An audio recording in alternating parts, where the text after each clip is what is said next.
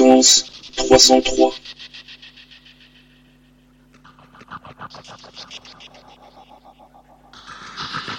Bonjour et bienvenue sur Fréquence 303. Pour démarrer cette série de podcasts, je voulais vous faire découvrir l'album de Tangerine Dream, Ricochet. Alors, pourquoi cet album et pas un autre Eh bien, c'est très simple. C'est le premier album qui m'a fait découvrir la musique électronique et avec lequel je suis tombé amoureux du genre. Le groupe se compose de trois musiciens Edgar Frost, Christopher Frank et Peter Baumann. Ricochet est le premier album public du groupe allemand. Sorti en décembre 1975, il a été réalisé par le montage de plusieurs enregistrements pris au cours de concerts en Grande-Bretagne et en France.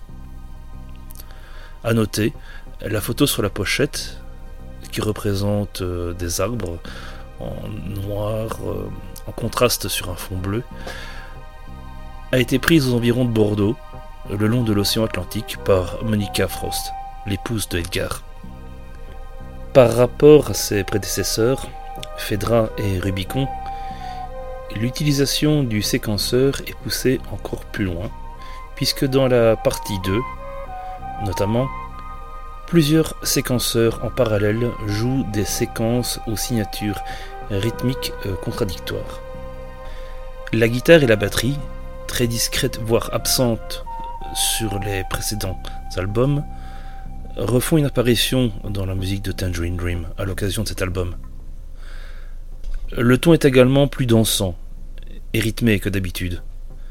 Certains s'accordent à dire que la deuxième partie de Ricochet peut être vue comme un lointain ancêtre de la trance, une sorte de prototype pour ces réels précurseurs à la fin des années 80, que Tangerine Dreams aurait d'ailleurs influencé.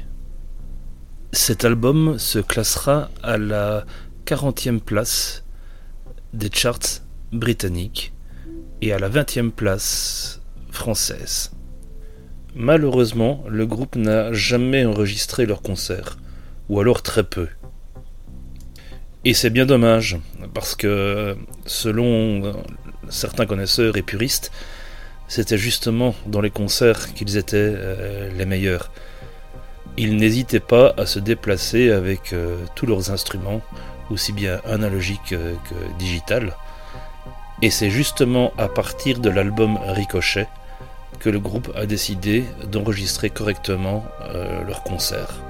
Avant toute chose, il faut savoir que tous les lives de la grande époque proposent une musique originale et en grande partie improvisée. Dans Ricochet, il n'y a que le son de la flûte du début de la deuxième partie qui rappelle la fin de Rubicon. Ainsi, ces lives sont à considérer sur le même pied que dans euh, leur discographie que les albums studio. Certains comptent même parmi les œuvres les plus remarquables. Dans Ricochet, la musique est plus séquencée que ce qu'ils ont proposé dans Fedra et Rubicon. Dans ceux-ci, il y avait de longs passages lyriques, le groupe voulant manifestement diversifier les ambiances dans l'optique de cet album studio. C'est donc en concert qu'ils ont laissé le plus pleinement se développer leur côté répétitif sur de très longs passages. Le mot ricochet fait probablement référence au caractère aquatique de Rubicon, tout en dénotant une musique bien plus dynamique. Ensuite, il faut savoir qu'ils ont toujours un peu édité leurs enregistrements live. C'est de la triche, si on veut, mais la fin justifie ici les moyens. Les concerts étaient évidemment beaucoup trop longs, et il y a par exemple des coupures habilement réalisées.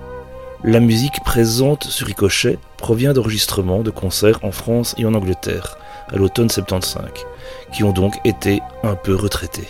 Passons enfin à la musique elle-même purement épique, un des joyaux de la musique électronique.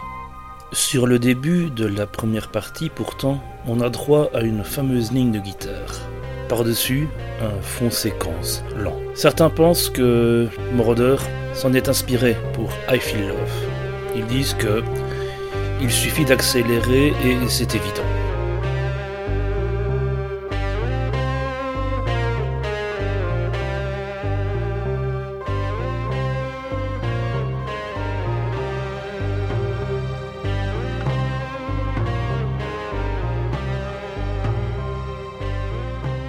Une musique simple et pourtant très prenante.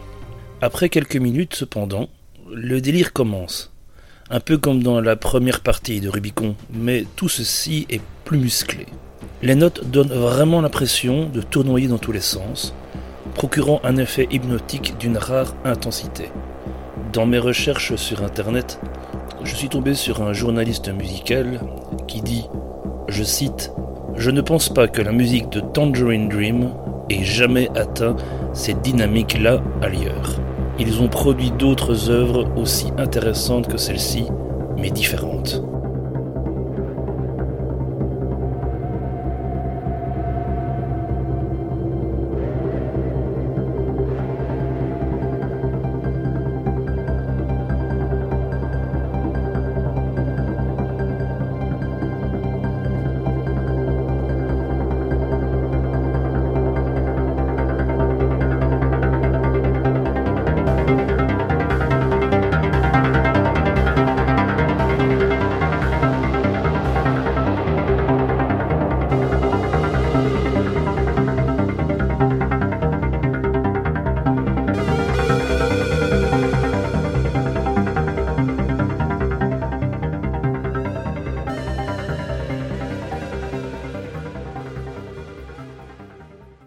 La deuxième partie est le summum.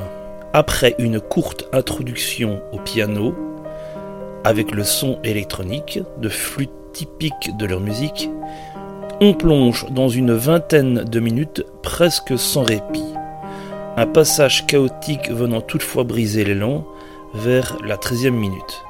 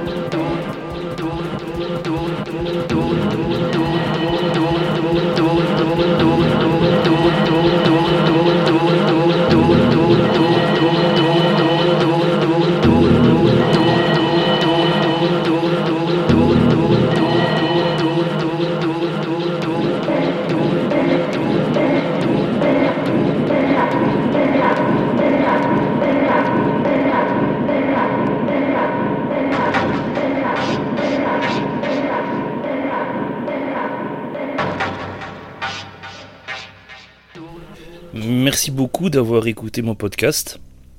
Et si vous êtes intéressé par le morceau Ricochet de Tangerine Dream, je vous invite euh, à le retrouver. Il est disponible sur YouTube. Pour les prochains podcasts, je compte euh, inviter des amis à partager euh, nos expériences et, et, nos anecdotes sur la musique électronique. je ne peux pas vous en dire encore plus pour l'instant, euh, mais euh, ça se concrétise de plus en plus et je suis content. Allez, je suis donc euh, heureux que vous ayez pris quelques minutes de votre temps pour moi.